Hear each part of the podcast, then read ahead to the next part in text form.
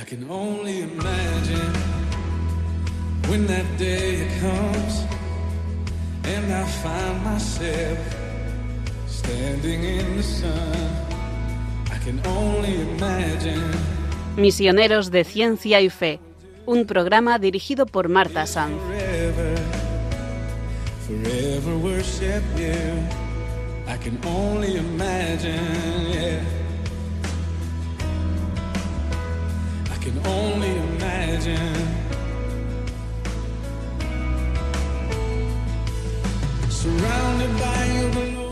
Bienvenidos a este espacio Misioneros de Ciencia y Fe en Radio María, donde hoy conocerán más de cerca a dos ilustres mujeres conocidas por sus hallazgos científicos. Una falleció hace varios siglos y otra nos acompañará en el programa de hoy. Ambas mujeres con una fe católica ejemplar. Santa Hildegarda de von Bingen nació en 1098. Fue la hija número 10 de una familia noble en Alemania. El padre decidió que esta hija iba a ser el diezmo de la iglesia.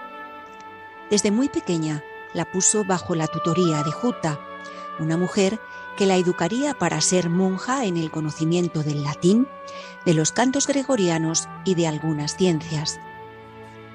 A los 14 años hizo sus votos en el convento benedictino y se convirtió en abadesa a la edad de 35 años. En torno a 1150 fundó un monasterio en la colina llamada Rupertsberg, en Bingen, a donde se trasladó junto a otras 20 hermanas.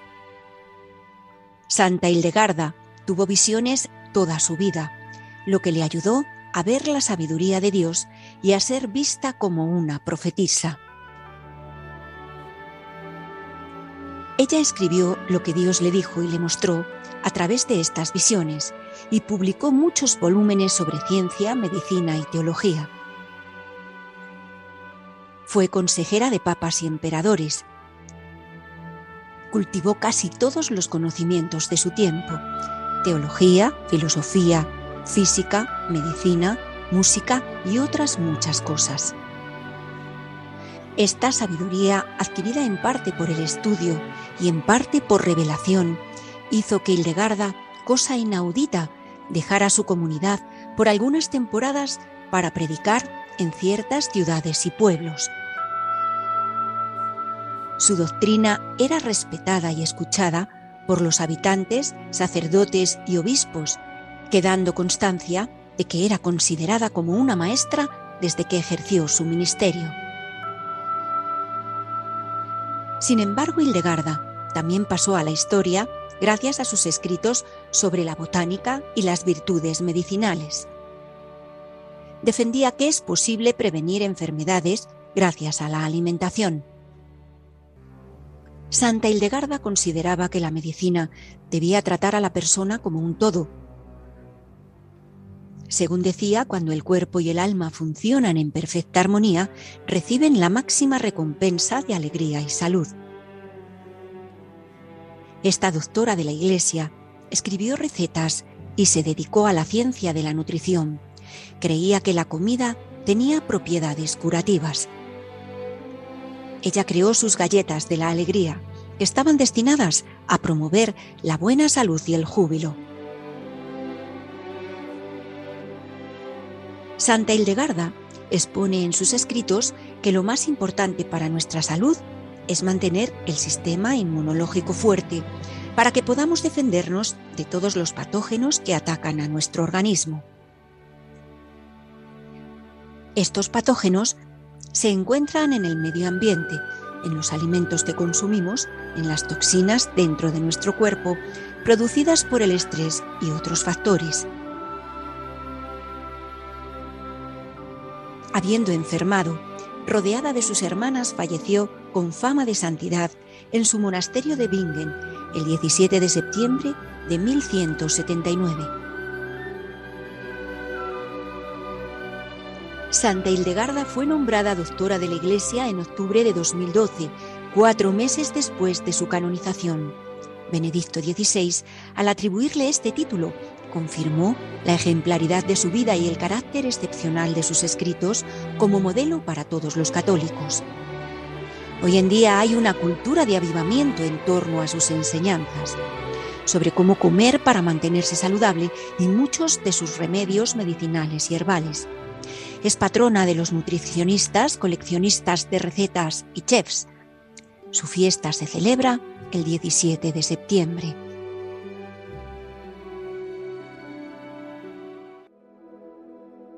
I can only imagine when that day comes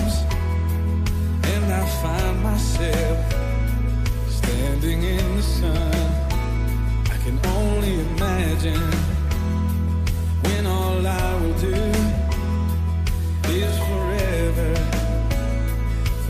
forever, worship you. I can only imagine,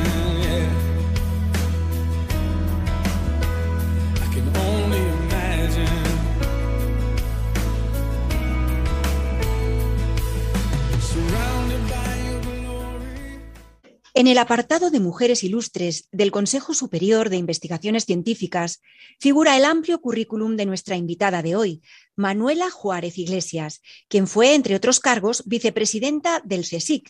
Si tuviéramos que enumerar los puestos de responsabilidad, actividades y galardones en su carrera profesional, no podríamos hacer el programa. Nacida en Benavente, Zamora es sin duda una de las mujeres científicas más importantes en el ámbito de la ciencia y tecnología de los alimentos de la historia de España. Una investigadora pionera que es madre de cuatro hijos y además una mujer de fe. Bienvenida a este espacio Misioneros de Ciencia y de Fe en Radio María. Muchísimas gracias. Es, un- es una satisfacción para mí estar aquí. Acabamos de escuchar las recomendaciones de una santa del siglo XII, Santa Hildegarda, en el campo de la nutrición. ¿Conoce a esta ilustre monja cisterciense? No, la verdad es que no la conozco, no la conozco. ¿Qué le han parecido sus consejos? Me parecen interesantísimos, sobre todo las galletas, las galletas de alegría, algo así se llamaban. Sí. Supongo que habrá encontrado algún componente pues que te produce relajo o algo así y se debe ser estupendo. Pues esto no se comercializa ahora, si no se vendería muy bien. Sí, la verdad es que sí. En su caso, doctora, ¿qué fue antes, la fe o la ciencia? Sin duda la fe. Yo siempre digo que yo me, hice la comunión a los siete años y entonces en Zamora mm, eh, el colegio estaba, eh, Amor de Dios, estaba, está cerca de la catedral y al salir de la comunión yo iba con mis padres y pasaba el obispo y se paró al verme, claro, con un traje de comunión, que antes eran los trajes largos estos, se paró, me llamó y me dijo que me iba a dar la bendición. Y la verdad es que a mí me emocionó muchísimo. A la edad de siete años no, no sabes mm, eh, totalmente qué, eso- qué es lo que eso significa. Sin embargo, oh, luego me lo contaban mis padres y recordaba ese acto de la bendición. Y de verdad que para mí ha sido como algo que me ha acompañado toda la vida, porque yo realmente sí que he sentido a Dios y, y pedía, le pedía, le pedía ayuda, consejo en, en muchas cosas, en relaciones con mis padres que a veces discutía con mi madre, en el colegio, eh, y luego ya más adelante en decisiones a la hora de estudiar o demás. eh, y pues, pues siempre desde luego la fe la he sentido muy cerca, he sentido a Dios muy cerca. Qué maravilla. Qué Es que si maravilla. no, yo creo que es muy difícil vivir en este mundo. Sí, sí, ya lo creo, ya lo creo.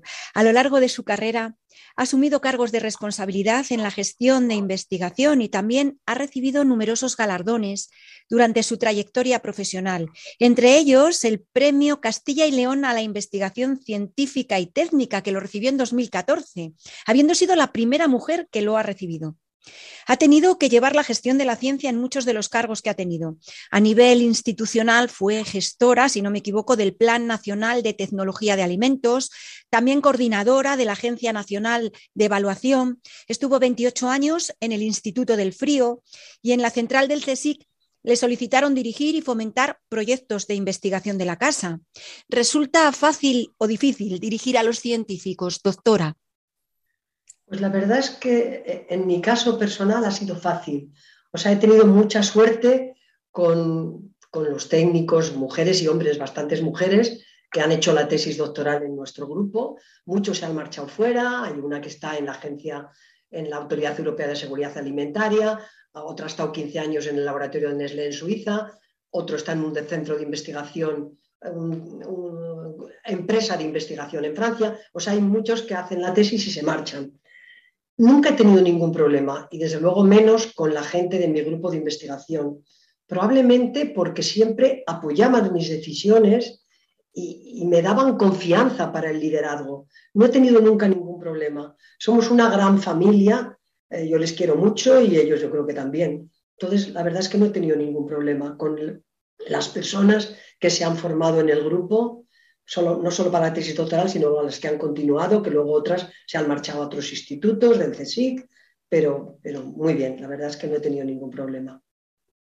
La doctora Manuela Juárez Iglesias ha desarrollado su actividad investigadora en el CSIC en el área de tecnología de alimentos, con dedicación sobre todo al campo de lípidos lácteos y recientemente alternativas para incrementar el perfil de ácidos grasos saludables de la grasa de la leche. La leche es una fuente abundante y eficaz de calcio, que además es muy fácil de procesar, Además de calcio, también contiene potasio, magnesio, fósforo y proteínas. Todo ello con un aporte bajo en calorías mientras promueve el crecimiento de la flora bacteriana intestinal y también impide el desarrollo de gérmenes patógenos. La leche neutraliza la acidez estomacal, favorece la formación de nuevos tejidos, previene la osteoporosis y reduce la concentración de ácido úrico. Entre sus inconvenientes destaca la intolerancia a la lactosa. Cada día crece el número de personas aquejadas de esta dolencia, cuyo organismo es incapaz de digerir el azúcar de la leche, la lactosa. Debido a esto, sufren dolores, vómitos y diarreas. Incluso para personas que no son intolerantes, puede provocar irritación en el aparato digestivo. También se ha visto la leche relacionada con enfermedades coronarias, cataratas, artritis reumatoide y también con algunos tipos de cáncer. Doctora, ¿qué hay de falso y de cierto en todo esto? ¿Por qué cada día aparecen más personas con intolerancia a la lactosa? Bueno, primero a mí me gustaría decir que la leche y luego también los productos lácteos es un alimento básico que tiene, como ha dicho usted muy bien, o has dicho tú, una amplia gama de nutrientes. Eh, grasa, proteínas, carbohidratos, minerales, están muy bien balanceados los componentes mayoritarios y el aporte de nutrientes, que también se ha dicho, es alto en relación con el contenido en calorías. Entonces, no cabe duda que de, los nutrientes más importantes el calcio. No por la cantidad que tiene la leche, que es muy alta, 120 miligramos por cada 100 gramos, sino porque es muy biodisponible, porque en la leche no hay eh, otros componentes que inhiben su absorción. Por ejemplo, hay leche en, vegetales, pero hay, por ejemplo, salatos, que se forma salato cálcico, se excreta, se excreta los salato cálcico y se pierde. Entonces, la leche no tiene inhibidores de su absorción. O sea, contenido muy alto, sin inhibidores de su absorción. Entonces, es una fracción muy importante, hasta el punto que si, que si no tomáramos leche, pues para cubrir las necesidades de calcio, tendríamos que hacer como hacen en, algunas, en algunos países donde se comen las espinas de los peces, porque si no, no es posible llegar a cubrir esas necesidades de calcio. Pero es que además las proteínas eh, son proteínas con eh, un, contenido en aminoácidos, tiene todos los aminoácidos esenciales y en base a su composición y a la biodisponibilidad, pues se consideran proteínas de alta calidad frente a las de vegetales.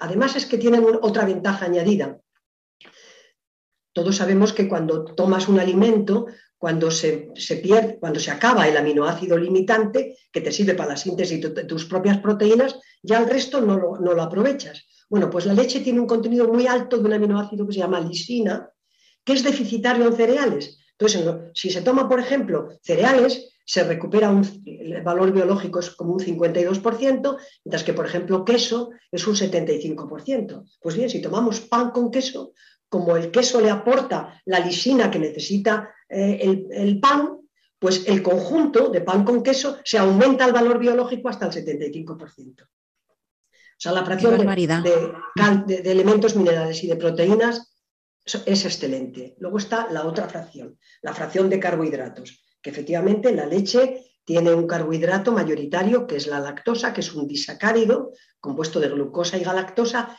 que necesita para digerirse hidrolizarse, para que pueda pasar, para que se pueda absorber. Si no, pasa al intestino eh, grueso sin hidrolizar y efectivamente los microorganismos que hay en, esa zona los utilizan la lactosa y se forman, se producen gases y trastornos que se conocen como intolerancia a la lactosa. Pero en absoluto, eh, ¿quién es más intolerante? Bueno, pues por ejemplo, una cosa muy curiosa.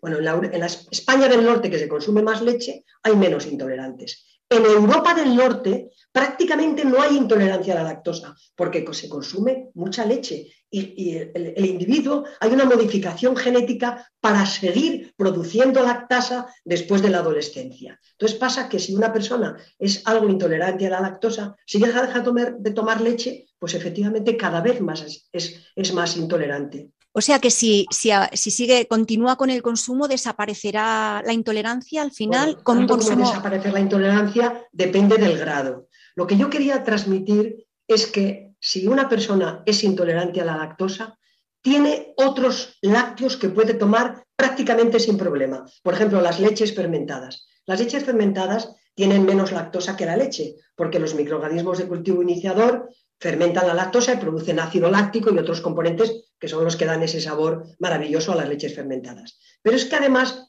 los propios microorganismos del cultivo iniciador producen lactasa. O sea que, un, un individuo intolerante, si toma una leche fermentada, en general la digiere mucho mejor que si toma una leche líquida. Hasta el punto que hay una, hay una alegación de salud aprobada por la Autoridad Europea de Seguridad Alimentaria que dice que los intolerantes a la lactosa digieren bien o digieren mejor las leches, las leches fermentadas. Que estarían productos lácteos. Ahí está, estarían, por ejemplo, en el queso, en el yogur. ¿Dónde estarían esas leches para que no sepan los oyentes? Eso es. Las leches fermentadas, en general, un individuo intolerante las digiere mejor que si toma leche. Y otra cosa, queso.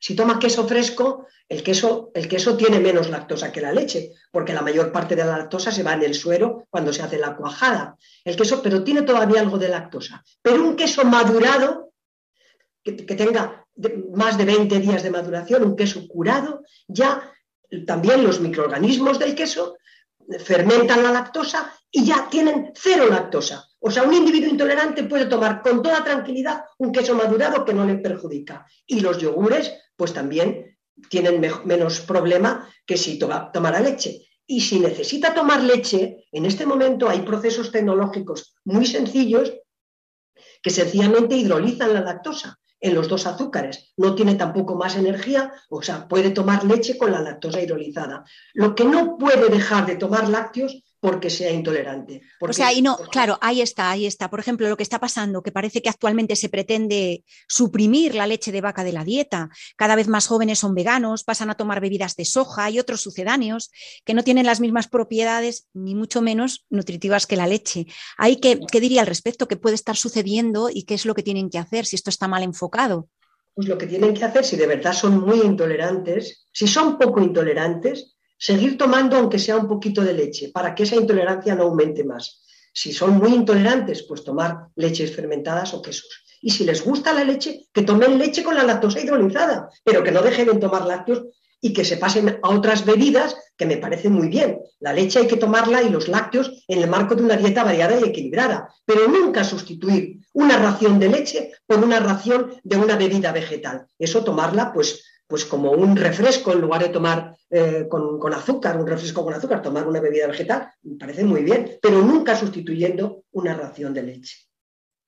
Si les parece, meditamos lo que nos acaba de explicar la doctora con este tema musical.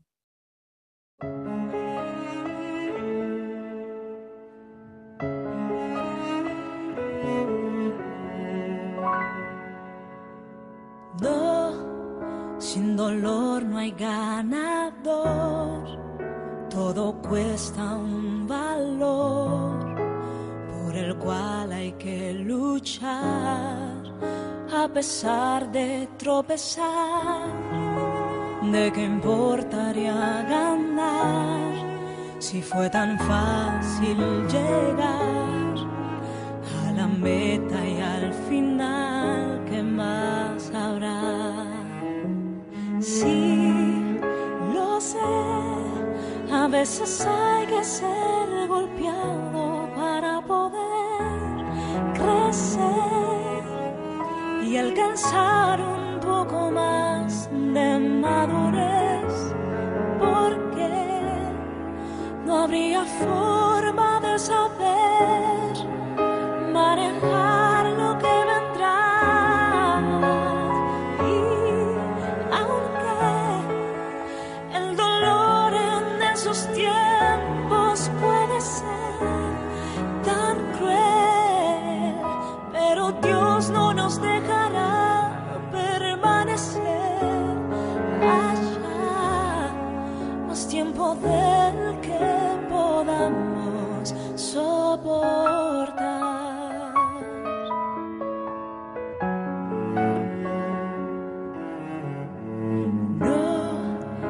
quieres pasar dificultad, pero a veces servirá para despertar el don que dentro hay y salir de la comodidad que te aferra a ese lugar y a la meta con firmeza avanzar.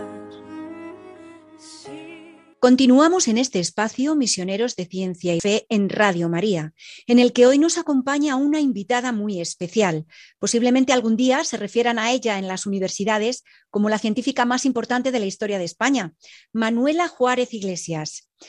En 1991 o quizá en el 92, doctora, tuve el honor de conocer al profesor Francisco Grande Cobian, quien fue el primer presidente de la Sociedad Española de Nutrición, un hombre entrañable y bondadoso que podría ser considerado el padre de la nutrición. Él no creía en las dietas milagros. Ha cambiado, han cambiado mucho las investigaciones científicas desde entonces respecto al conocimiento de las propiedades saludables de los alimentos, doctora. Bueno, el profesor Grande Cobian fue un magnífico científico, investigador, especialista en nutrición y dietética y habló muy claro de esas dietas milagro y de las dietas vegetarianas y demás. Y habló y defendió mucho pues la dieta mediterránea. Hizo una labor impresionante y además era una persona humana increíble. O sea, lo que pasa es que sí que se ha avanzado después. Y él trabajó también en metabolismo. Se ha avanzado pues en conocer más eh, los mecanismos por los cuales determinados componentes de los alimentos son importantes para la salud. También se ha avanzado en la nutrición personalizada. Ahora ya se conoce más eh, que eh, un individuo, dependiendo de, de, factores genéticos, puede tolerar mejor o no o tener un efecto más o menos positivo de determinados ingredientes. Precisamente hay un discípulo suyo, el profesor José María Ordovás, que es eh, hizo la tesis en Zaragoza con, el profesor Grande Cobian y es catedrático en la Universidad de Boston y también colabora con, con INDEA en España. Entonces, este hombre trabaja muchísimo en esa interacción dieta con factores genéticos. En la nutrición personalizada, ahora cada vez más se tiende a conseguir esa nutrición personalizada para un individuo en base a sus factores genéticos. O sea que claro que se ha avanzado han, han, pasado muchos años, pero él fue una figura eh, impresionante. Trascendental, ¿no? En nutrición y dietética, vamos, maravillosa. Concretamente el Instituto Danone, en el que he participado un montón de años, hemos tenido durante 20 años unas jornadas en la Universidad Menéndez Pelayo que se llamaba Escuela de Nutrición Francisco Grande Cobian, sí, tratando sí, sí. temas eh, de, de, él y, y, sobre todo para darle pues eso, homenaje a, a, a su carrera tan importante. Doctora, de todas las actividades y cargos que ha desempeñado, ¿con cuál se quedaría, si hay alguna en especial? Bueno, pues la verdad es que yo tengo que agradecer la confianza a los presidentes César Nombela y Emilio Lora en, el CSIC. Fue una etapa estupenda. Eh, también, bueno, el CSIC es que, es que trabajar en el CSIC es un privilegio, porque tienes todas las facilidades para colaborar con otras instituciones. Usted ha citado y yo he eh, colaborado, he participado en el Plan Nacional como gestora del Programa de Tecnología de Alimentos, en la Agencia Nacional de Evaluación. Esas fueron unos, unos, unos cargos de responsabilidad que fueron muy importantes para mi actividad investigadora, pero no eran de dedicación 100%. La etapa de, dedicación 100%, casi 100% de gestión en el, consejo, el consejo fue estupenda, pero la verdad, para mí la etapa mejor es sin duda la etapa de estar en, los, en el Instituto del Frío, luego en el CIAL en este momento, trabajando a nivel de investigación, para mí es, es la etapa mejor. ¿Cómo ha sido posible conciliar su vida personal con su vida profesional, si me permite hacerle esta pregunta. Como madre, de, siendo madre de cuatro hijos, dos de ellos gemelos, si no me equivoco, ¿verdad? Tuvo que ser duro, pero Dios siempre ayuda, ¿no cree? Sí, Dios siempre ayuda. Yo también he tenido mucha suerte. Yo siempre por eso digo que es que Dios me ayuda. He tenido mucha suerte porque he conseguido personas que me han ayudado durante sobre todo las, hasta los primeros diez años de los niños y eso te da una garantía para, tener, para no poder llegar a casa a las 5 de la tarde y saber que están en buenas manos. He tenido suerte y desde luego también tienes que cuadricularte muchas veces, pero he tenido suerte. ¿Cuál ha sido, a ver si recuerda, el momento de su vida en el que más se ha tenido que apoyar en la fe y en Jesús especialmente? Ya le digo que a lo largo de la carrera yo siempre contaba con, con esa fe para ver qué hacía, dónde me dirigía, también a veces en determinadas direcciones, pero sin duda la etapa más importante fue una que tuve un, hijo que tuvo un tumor y fue tremendo. Yo creo que no habría podido seguir si no hubiera sido por la ayuda de Dios. Y la verdad es que me ayudó mucho, nos ayudó mucho porque lo superó y entonces luego ha habido otras caídas, pero, pero si no, sin esa fuerza, yo no creo que habría podido aguantar aguantó bien y además, bueno, pudo experimentar ese milagro, ¿no? Que, que le pidió y allí, allí se lo dio. Vamos a reflexionar sobre lo que nos acaba de decir la doctora Manuela Juárez Iglesias con esta pieza musical.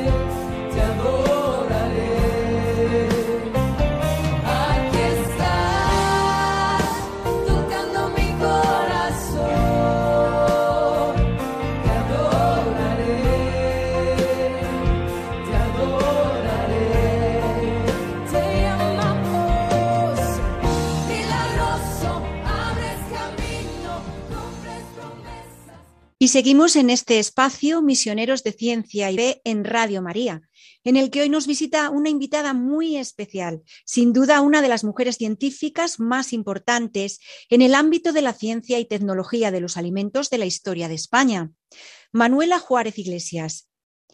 Eh, además de en su faceta como madre, que ha experimentado grandes milagros, en su carrera profesional, eh, ¿cree que la fe también le ha ayudado de una forma especial que montones de, ocasiones he tenido la necesidad de acudir a, Dios para decir por dónde voy, para qué sitio, a dónde me dirijo. y entonces pues he tenido como la respuesta siempre. Un científico de la historia, Manuela, que le haya marcado a lo largo de su trayectoria profesional. Bueno, más que profesional, yo quizá el, el, el científico eh, que, que me orientó para mi orientación después investigadora fue un catedrático, dices, si te puedes acordar de un catedrático, un catedrático de química analítica, el profesor Felipe Lucena, que era catedrático de química analítica, me dio química analítica dos años, a mí me llamaba todos los días a la pizarra, yo no sabía por qué, digo, ¿habrá algún Juárez que le haya caído bien o mal?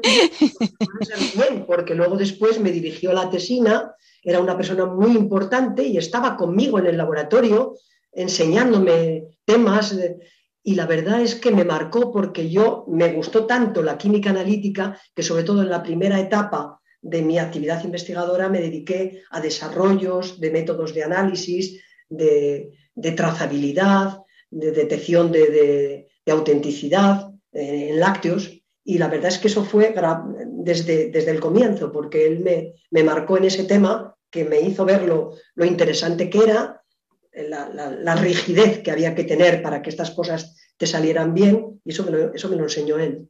Yo luego estuvo en Salamanca, fue rector, luego se vino a Madrid y, y, dije, qué maravilla, pues a lo mejor puedo contactar con él para hacer trabajos, pero desafortunadamente murió muy pronto y ya no pude pero ya, ya me refiero ya como investigador ya Sí, sí, sí, pero le dio una base sólida ahí a su carrera profesional importantísima. Muy importante y lo cierto es que la primera parte de mi carrera investigadora lo dirigí en esa línea de desarrollo de técnicas analíticas que hemos publicado trabajos que han tenido bastante repercusión y luego a través de la Federación Internacional de Lechería he participado en grupos de trabajo y hemos propuesto métodos que luego han sido de, de referencia o de rutina para determinados análisis, determinados eh, constituyentes, como por ejemplo colesterol. Y, entonces, bueno, pues, pues me, ha, me, ha, acompañado prácticamente toda la vida, aunque luego toda la vida. Pues, ahora, pues como el tema de, de relación alimentación-salud es tan importante, yo no soy especialista en nutrición en absoluto, pero nos hemos dirigido a aspectos pues, químicos y bioquímicos en relación con modificar, eh, pues eso, por ejemplo, tener una composición en ácidos grasos de la grasa de leche más saludable. Antes de comenzar con el programa, eh, la doctora me explicaba un poquito el interés científico sobre los alimentos que ha existido a lo largo de toda la historia de la humanidad, que esto no es una, no es que la nutrición, la nutrición será una ciencia más reciente a nivel específico en nuestro país, pero que no es una ciencia que se haya desarrollado ahora en el último siglo, sino que ha habido mucho interés, ¿no? No, claro, eh, siempre se, comenta que, que, en la medicina china, mil, mil años antes de Cristo, se decía el alimento como medicina en, la línea de que el alimento podía ser utilizado como medicina. Y ya más recientemente, pero hace mucho, en el siglo V antes de Cristo, el médico griego Hipócrates decía en esta línea, que, que, tus alimentos sean tu medicina y los medicamentos tu alimento. Lo cierto es que desde hace ya mucho tiempo se conoce la interacción entre alimentación y salud, sobre todo en determinados tipos de enfermedades, enfermedades cardiovasculares, algunos tipos de cáncer, enfermedades degenerativas, y es muy interesante porque realmente el poder conseguir eh, con un alimento no, no curación de una enfermedad, pero sí de alguna forma atenuar, hacer que esa, esa enfermedad se desarrolle más lentamente o una mejora sustancial para la salud. Esas propiedades saludables de los alimentos, ¿no? que ayudan. eso le digo porque, claro, todas las enfermedades. si alguien tiene que tomar una estatina, pues puede decir, pues tomándome tal alimento ya no necesito tomar la, estatina, ¿no? Pero a lo mejor tomando ese alimento consigue tomar menos dosis o, necesitar menos, claro. Sí, en numerosas, en numerosas enfermedades, ¿no? Como el Alzheimer o como degenerativas, en, fin, qué bonito. Bueno, enfermedades degenerativas, ahora mismo en nuestro grupo de investigación, yo personalmente no, pero sí un investigador, Javier Fontecha, eh, es que los lácteos son tan maravillosos, pues se ha encontrado que en la membrana del glóbulo de grasa hay unos componentes fosfolípidos que se han hecho ya algunos estudios que tienen una incidencia positiva en relación con enfermedades degenerativas, memoria y demás. bueno, se están haciendo los primeros ensayos, pero además de que la leche ni en absoluto te provoca cáncer, ni te provoca ningún tipo de enfermedades. Y además, un tema a la cual es muy, ha sido durante años muy controvertido, decir que la leche, no se puede tomar leche o queso porque te engordan o porque aumenta el riesgo de enfermedades cardiovasculares. Pues no, al contrario, se ha visto que no aumenta, que, vamos, que no tiene asociación o hay una ligera disminución del riesgo. Tiene ventajas en relación con diabetes tipo 2. Y además, tomado en cantidades razonables, por supuesto, no te aumentan el peso, al contrario, te aumenta la masa muscular y disminuye la grasa corporal por la composición en ácidos grasos, además de otros componentes que tienen unos ácidos de cadena corta, que son fuente rápida de energía y no tienen tendencia a acumularse en tejido adiposo. Entonces, es que no hay más que ventajas.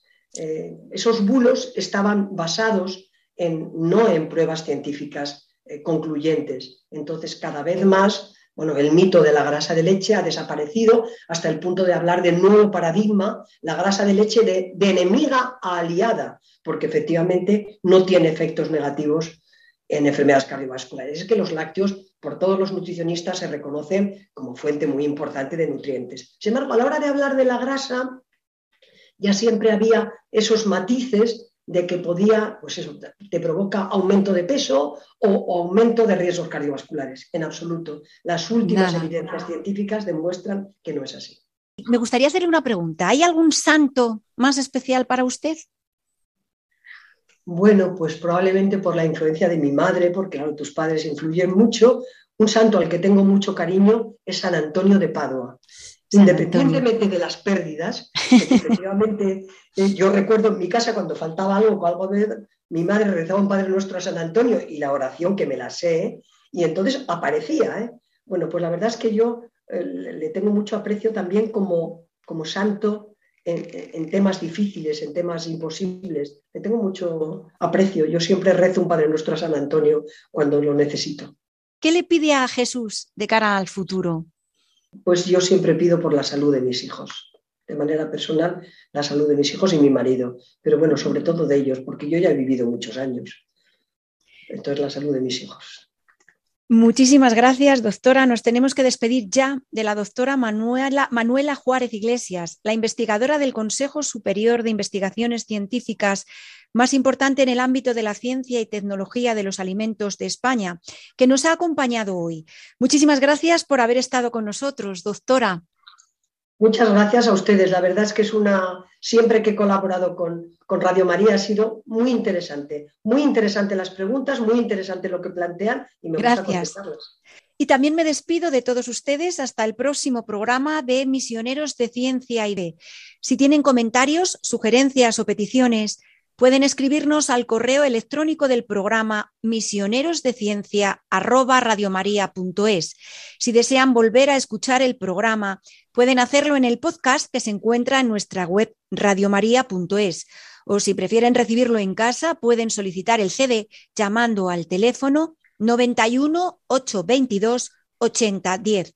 Muchas gracias por acompañarnos. Volveremos a estar con ustedes, si Dios quiere, dentro de dos viernes a las seis de la tarde, una hora menos en las Islas Canarias.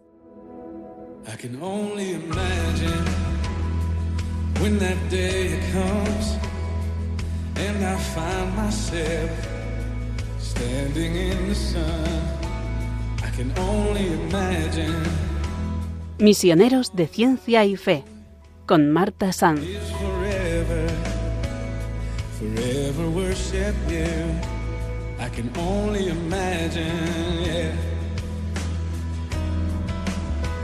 I can only imagine. Surrounded by your glory, what will my heart feel? Will I dance for you, Jesus? Or in all of you be still? Will I stand my knees are when